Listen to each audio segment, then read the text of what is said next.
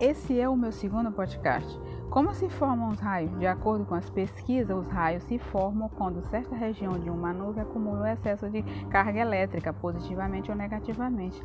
Os raios podem ocorrer dentro das nuvens, entre duas nuvens, entre nuvem e o ar e entre nuvem e o solo.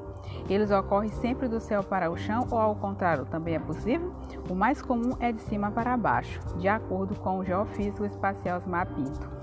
Como se proteger deles usando o para-raio? As pontas do para-raio servem para atrair os raios, assim que é atraído, ele é desviado até o solo pelos cabos e dissipado no solo sem causar nenhum dano às residências e às pessoas. E por que os raios matam animais? Porque é um terreno aberto e descampado.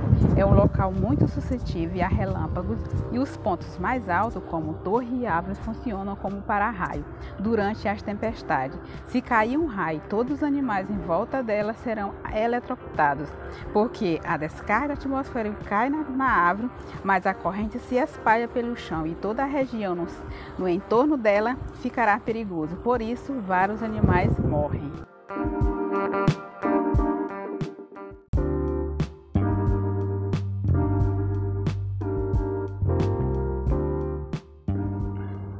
Olá, esse é o meu segundo podcast.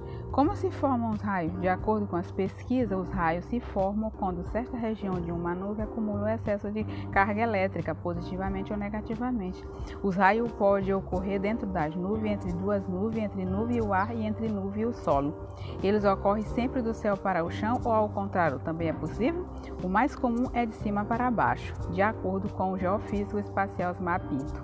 Como se proteger deles usando o para-raio? As pontas do para-raio servem para atrair os raios, assim que é atraído, ele é desviado até o solo pelos cabos e dissipado no solo sem causar nenhum dano às residências e às pessoas. E por que os raios matam animais em aberto? Porque é um terreno aberto e descampado. É um local muito suscetível a relâmpagos e os pontos mais altos, como torre e árvores, funcionam como para-raio durante as tempestades.